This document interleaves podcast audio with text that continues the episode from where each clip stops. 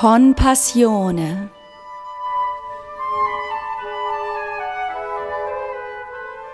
Folge 6 worin der Unterschied zwischen einer feierlichen und einer kurzen Messe besteht, was der Palmsonntag mit dem ersten Advent zu tun hat und welche Erlebnisse Hagen Schillig mit der Wolke der Zeugen verbindet.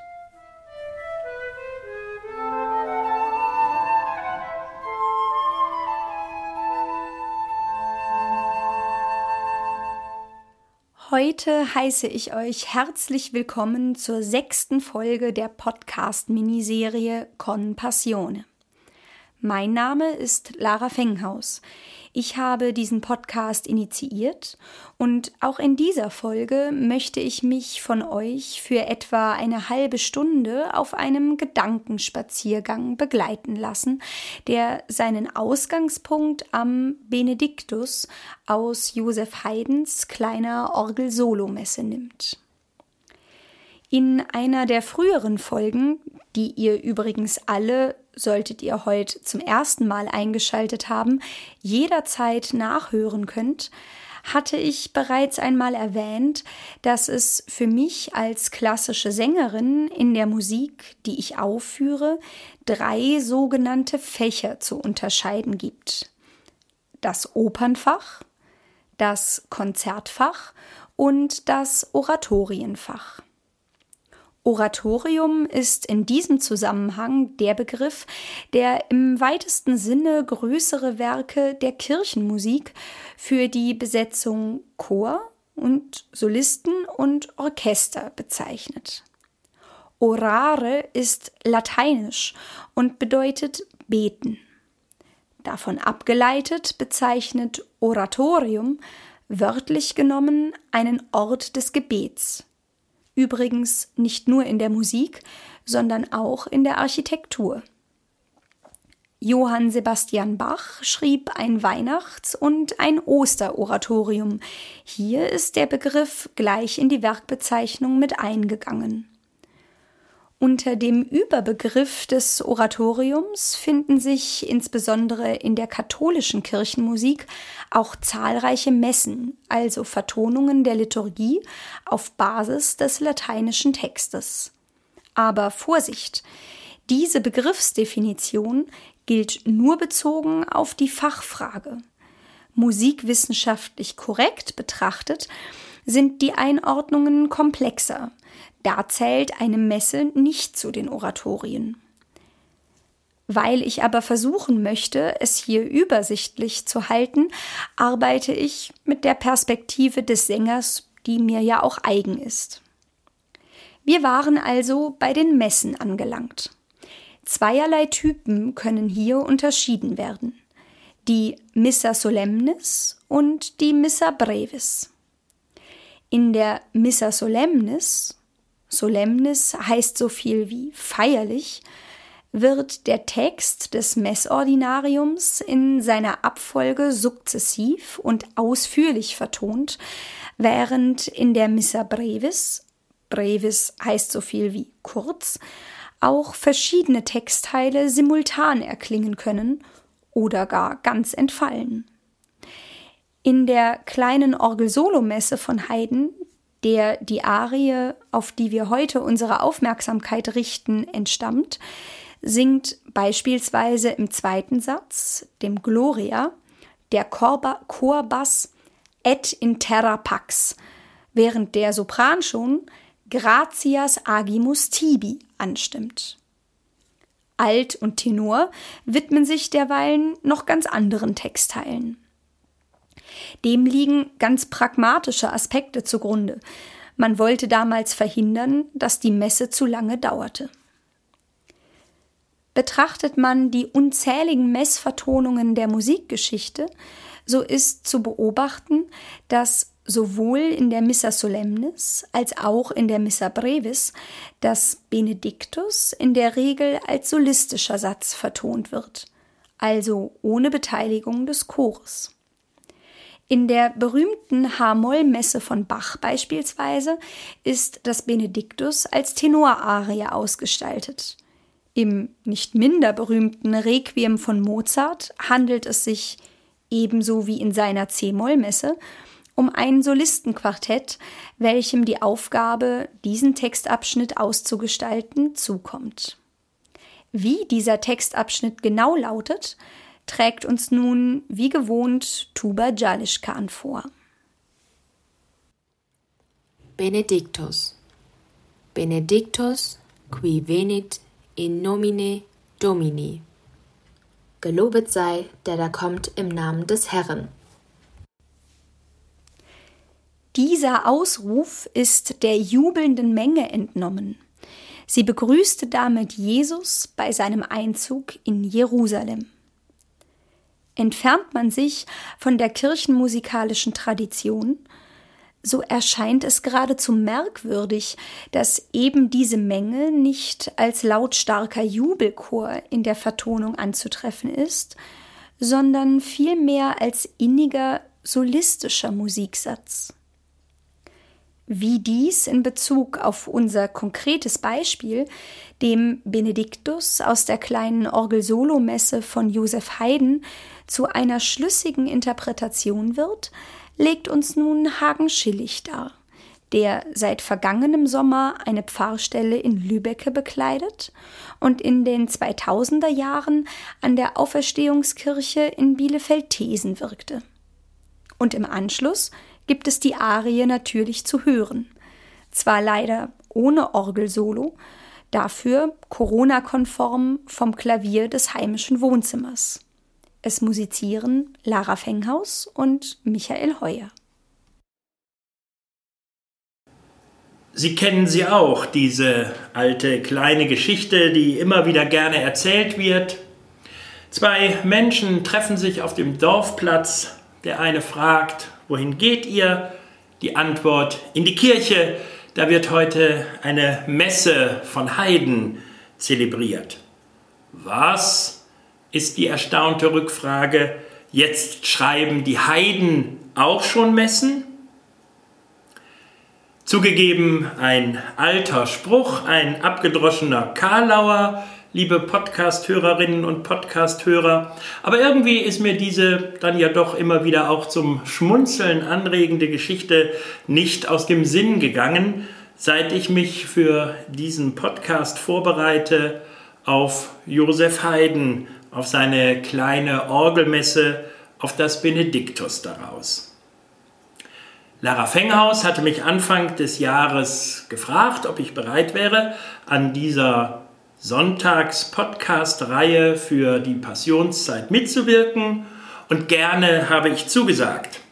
Lara Fenghaus hatte mir dann die Liste der geplanten Musikstücke zugewiesen und zugeschrieben und ich habe geguckt und beim Palmsonntag, bei dem Benediktus von Josef Haydn aus der Orgelmesse, sind meine Gedanken hängen geblieben.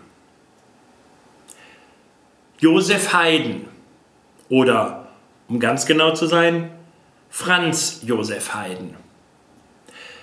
Ich bin ein bisschen ins Nachdenken gekommen. Ein ganz bekannter Komponistenname aus der Klassik, bekannt und berühmt, ja klar.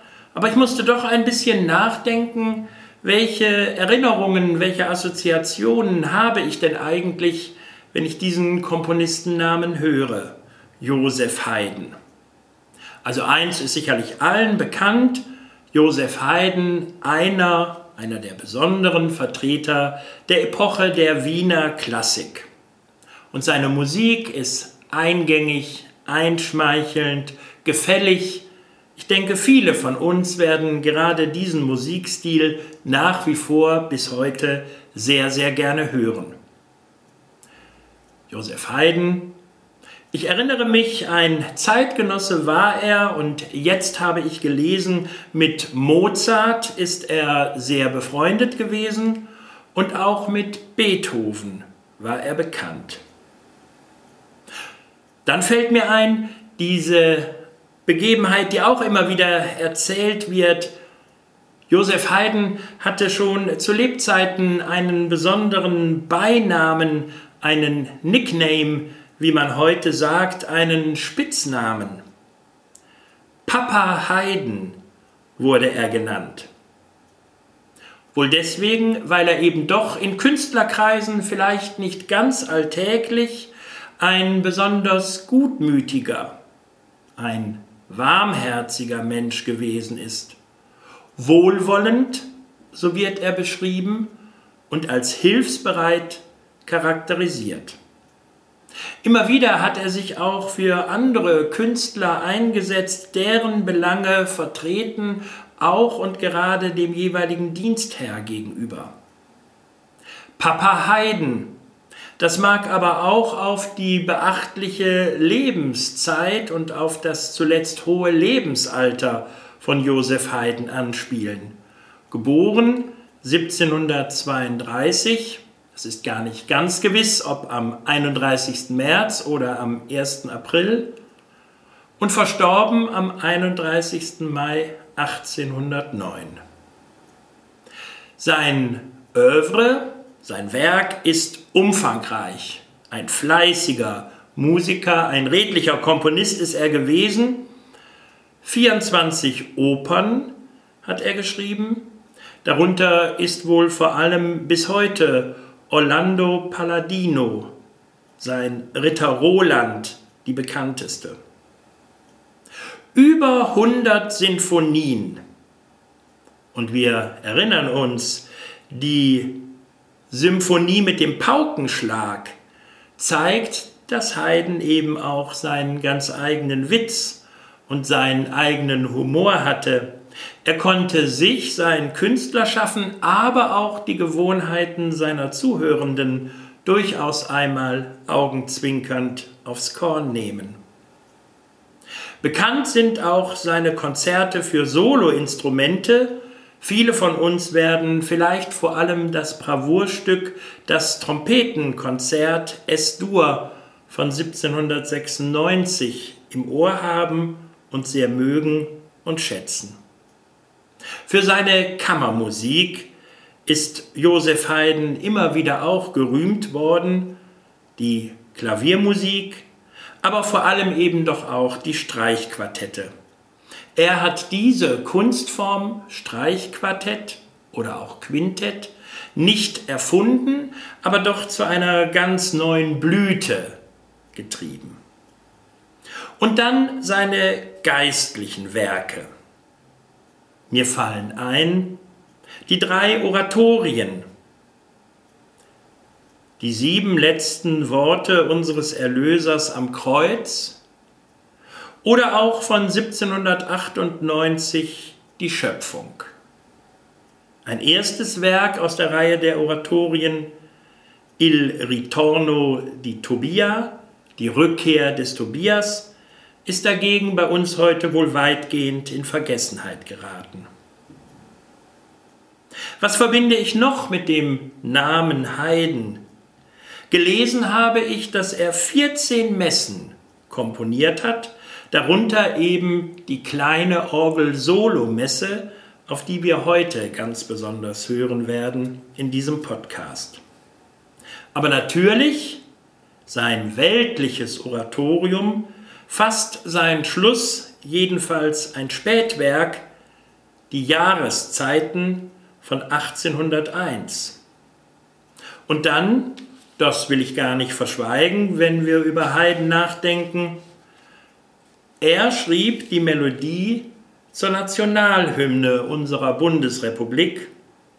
Sein Volkshymnus, seine Melodie aus dem Kaiserquartett, sie wurde über einige Umwegen eben auch die Melodie des Lieds der Deutschen und die dritte Strophe dient uns heute ja hier auch als Nationalhymne, wie gesagt. Also ganz viel, was man verbindet mit dem Namen Josef Haydn. Und dann, dieses Werk habe ich tatsächlich jetzt erst auch in Vorbereitung für diesen Podcast, liebe Hörerinnen und Hörer, ganz neu kennengelernt. Das war auch für mich ein Gewinn.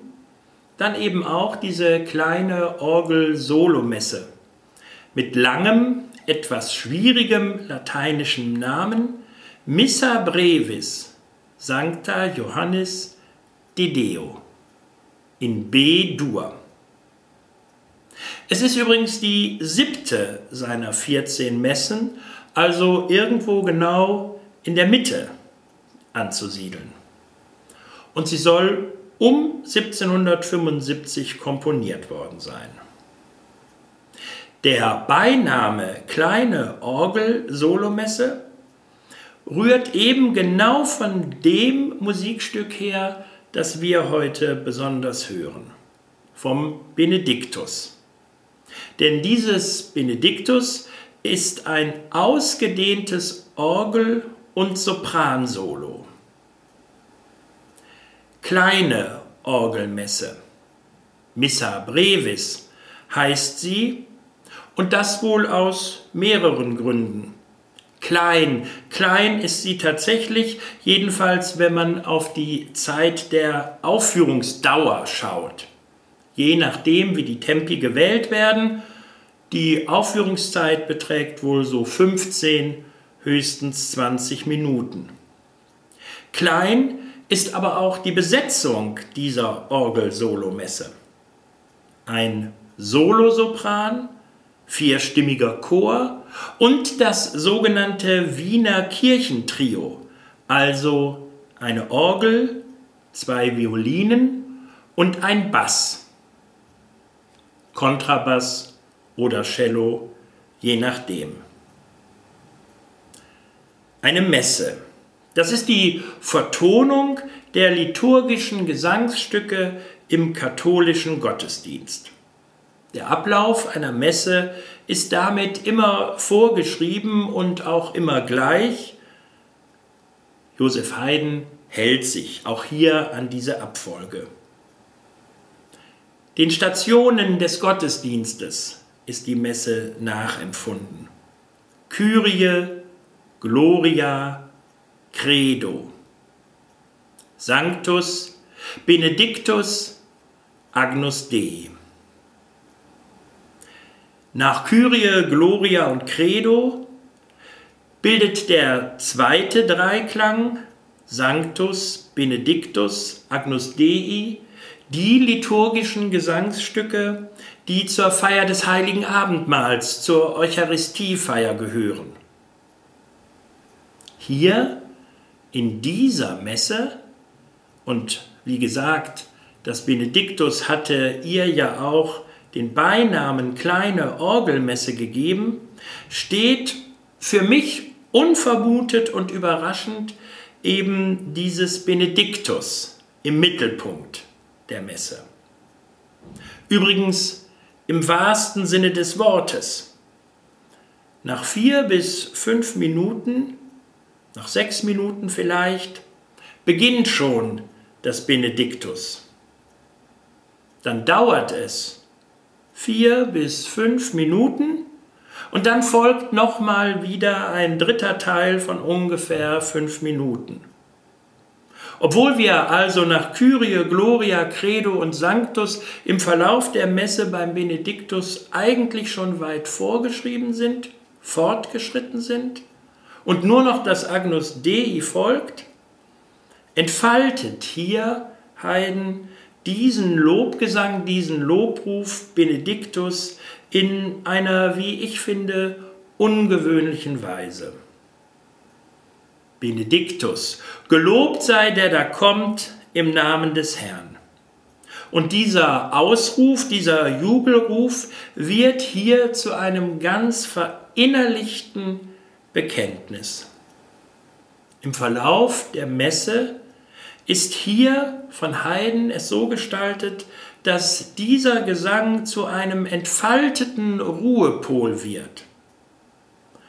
Wobei für mich ein besonderer Reiz liegt in dieser ganz eigenen Mischung.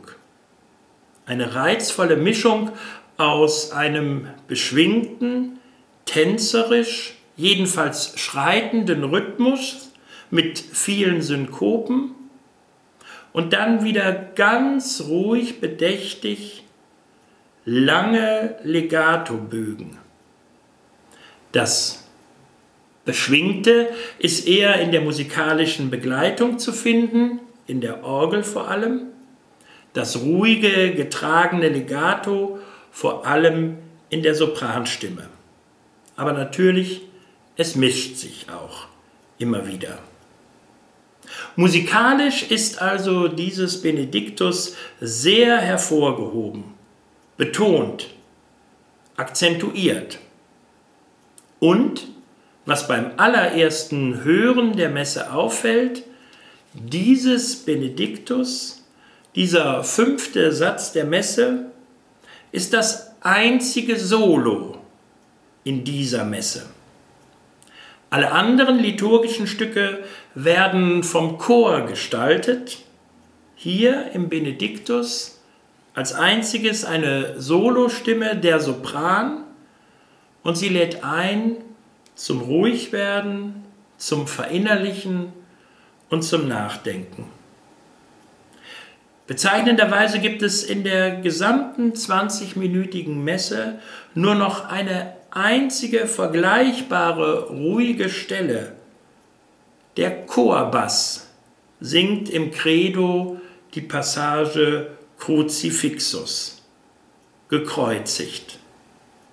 Ruhig und gleichmäßig, getragen, bedächtig und auch als Solo, aber als Chorbass. Benediktus Gelobt sei der da kommt im Namen des Herrn. Wir kennen diesen Ausruf, er ist, und darum hat Lara Fenghaus dieses Musikstück ja für den Palmsonntag ausgewählt. Er ist eben der Einzugserzählung Jesu Einzug in Jerusalem entnommen. Die Menschenmasse jubelt ihm zu. Alle vier Evangelien erzählen auffallend parallel diesen Einzug in Jerusalem. Jesus kommt infolge der prophetischen Voraussagung auf einem Esel reitend und er wird jubelnd, huldvoll als König von der Menge begrüßt. Benediktus, gelobt sei der da kommt im Namen des Herrn. So steht die Menschenmenge am Straßenrand, am Tor von Jerusalem, begrüßt Jesus als Heiland und Messias, jubelt ihm zu, schwenkt Palmenzweige und wirft Kleider vor ihm auf die Straße. Dieser Jubelruf der Masse. Er ist in Haydns kleiner Orgel-Solomesse ein ganz ruhiger, ein sehr ausgedehnter, ein sehr entfalteter Augenblick. Also da, wo wir eigentlich lautstark die Menschenmenge, die Massen erwarten würden, erklingt hier ganz sanft die Sopranstimme in einem ruhigen Zeitmaß, moderato, steht über den Noten. Diese Geschichte vom Einzug in Jerusalem ist in unserer Kirchentradition schon auffällig und besonders. Sie gehört als Evangelium zum Palmsonntag, aber, und das ist eine Besonderheit, denn das gibt es bei keiner anderen Bibelerzählung, der Einzug Jesu in Jerusalem ist auch das Evangelium des ersten Advents. Palmsonntag und erster Advent. Und da möchte ich Ihnen doch, liebe Hörerinnen und Hörer, ganz persönlich auch etwas erzählen und berichten, denn beide Tage haben in meinem Leben eine ganz hervorgehobene Stellung, eine Bedeutung, eine Position, ein Gewicht, möchte ich sagen. Denn im Frühjahr 1968 geboren, wurde ich am 1. Dezember, am 1. Advent mithin, 1968 getauft. Der erste Advent, Einzug in Jerusalem, ist also mein Tauftag. Und 40 Jahre später durfte ich meinen 40. Geburtstag am Sonntag Palmarum feiern, am 16. März 2008. Einzug in Jerusalem. An zwei für mich bedeutsamen Tagen begegnet mir also diese Erzählung. Und dieser große Jubelruf, gelobt sei der da kommt, im Namen des Herrn. Ich habe mir immer gewünscht, Jesus in meinem Leben auch so überschwänglich, so frei und fröhlich, ja auch so lautstark und so bekenntnisreich zu begrüßen und willkommen zu heißen. Gelobt sei der da kommt im Namen des Herrn, wir singen und sprechen dieses Bekenntnis zu Gott immer da, wo wir Abendmahl feiern, in der Eucharistie. Der Jubelruf aller wird zum eigenen persönlichen, individuellen Bekenntnis. Jesus kommt und zieht in Jerusalem ein, in Brot und Wein kommt Jesus Christus zu jedem Einzelnen von uns und ist bei uns ganz nah und ganz vertraut. Als die große Menge, die aufs Fest gekommen war, hörte, dass Jesus nach Jerusalem kommen werde, nahmen sie Palmzweige und gingen hinaus ihm entgegen und schrien, Hosianna, Gelobt sei der da kommt im Namen des Herrn, der König von Israel. Jesus aber fand einen jungen Esel und setzte sich darauf, wie geschrieben steht, Fürchte dich nicht, du Tochter Zion, siehe, dein König kommt und reitet auf einem Eselsfüllen.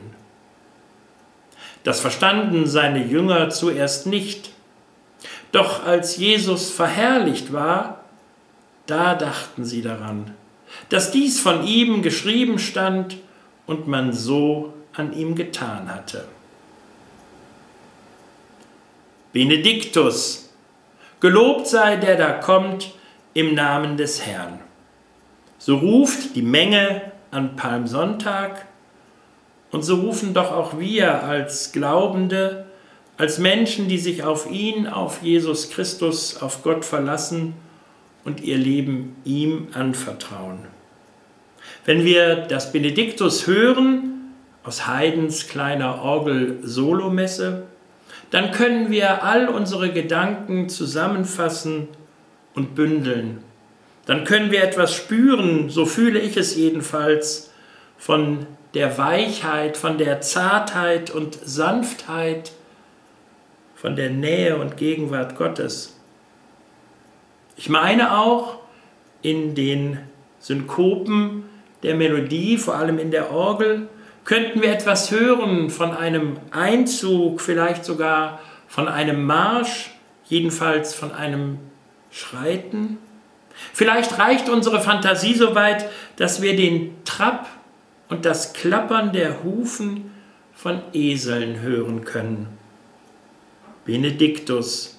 Gelobt sei, der da kommt im Namen des Herrn. So können auch wir ganz vertrauensvoll sprechen, im Glauben daran, dass Gott es gut meint mit uns und Jesus es gut macht mit uns.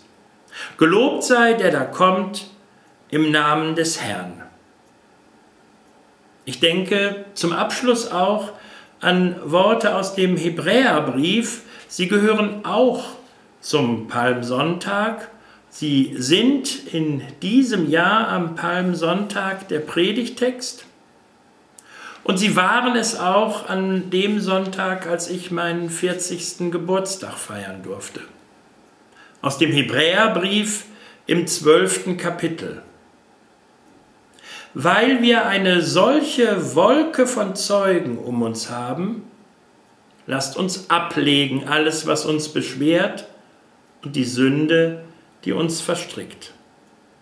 Lasst uns laufen mit Geduld in dem Kampf, der uns bestimmt ist, und Aufsehen zu Jesus, dem Anfänger und Vollender des Glaubens, der, obwohl er hätte Freude haben können, das Kreuz erduldete und die Schande gering achtete und sich gesetzt hat zur Rechten des Thrones Gottes.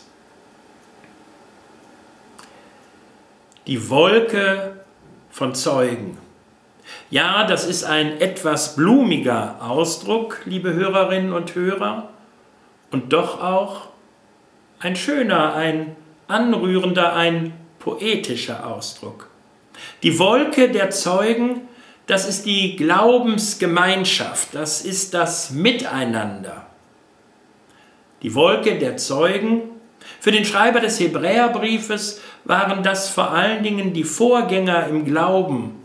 Beispielhaft nennt er den Erzvater Abraham. Die Wolke der Zeugen, das sind alle die, die mit uns auf dem Weg sind, die uns begleiten, die uns fördern, die uns anregen. Die Wolke der Zeugen, das sind aber auch alle die, die uns nahestehen und denen wir etwas geben können, die, die auf uns angewiesen sind. Wenn ich das noch ganz persönlich sagen darf, ich habe viel erlebt als gute Gabe diese Wolke der Zeugen. Da war mein kirchlich aufgeschlossenes Elternhaus. Da waren viele Erlebnisse und bunte Eindrücke aus der lebendigen und lebhaften Gemeinde. Ich denke an fröhliche Familienfreizeiten, an einen sehr munteren, losgelösten Kindergottesdienst, unternehmungslustige Jugendarbeit, mein Konfirmator und die Pfarrerin damals in der Bielefelder Gemeinde, aber auch etliche Ehrenamtliche haben mich geprägt, haben mich begleitet, haben mir viel mitgegeben auf meinem Lebensweg und auf meinen Weg in den Glauben. Der kritisch wache Religionsunterricht an den Schulen war da ebenso wichtiger Bestandteil wie die interessanten, erfahrungs- und lehrreichen Studienjahre. Und schließlich, nun auch schon seit 25 Jahren, meine Zeit, meine Gemeindejahre. Ganz gleich, ob in Dortmund, in Münster, in Bielefeld, in Gelsenkirchen oder jetzt seit vergangenem Sommer in Lübbecke. Überall in den Gemeinden treffe ich Menschen, die mich begleiten, die mir Anregungen geben, Tipps und Hilfestellungen, Kontakte und Gespräche, die mich beflügeln, die mich weiterbringen, die mich manchmal auch ins Nachdenken führen, ins Grübeln, ins kritische Überdenken, manchmal auch zum Verwerfen und Ablegen und manchmal auch zum Ablehnen dessen, was ich höre aber es ist eben immer auch getragen von einem Geist, von einem Miteinander, füreinander. Das ist die Wolke der Zeugen. Keiner lebt da ganz losgelöst und ganz für sich allein, sondern wir sind miteinander unterwegs. So wie sie damals miteinander zusammen am Wegrand standen und schrien und jubelten und jauchzten, Benediktus, gelobt sei der da kommt, im Namen des Herrn. Diese Gewissheit, dass Gott gekommen ist und für uns da ist, dass Gott uns trägt, begleitet und immer und immer wieder auffängt. Diese Gewissheit, diese Hoffnung und Zuversicht wünsche ich von ganzem Herzen uns allen. Und ich meine, wenn wir jetzt auf diese ruhige, anrührende, besinnliche Arie Orgel- und Sopran-Solo Benediktus aus Haydns kleiner Orgel-Solo-Messe lauschen, werden wir viel von dem spüren und erfahren. Es wäre schön, wenn ich Ihnen ein paar Anregungen habe geben können, die jetzt noch in Ihnen nachklingen, wenn wir dieses Mittelstück aus dieser Messe hören der Melodie lauschen, uns an der Kunstfertigkeit erfreuen und den eigenen Gedanken, Erinnerungen oder Zukunftswünschen nachhängen dürfen.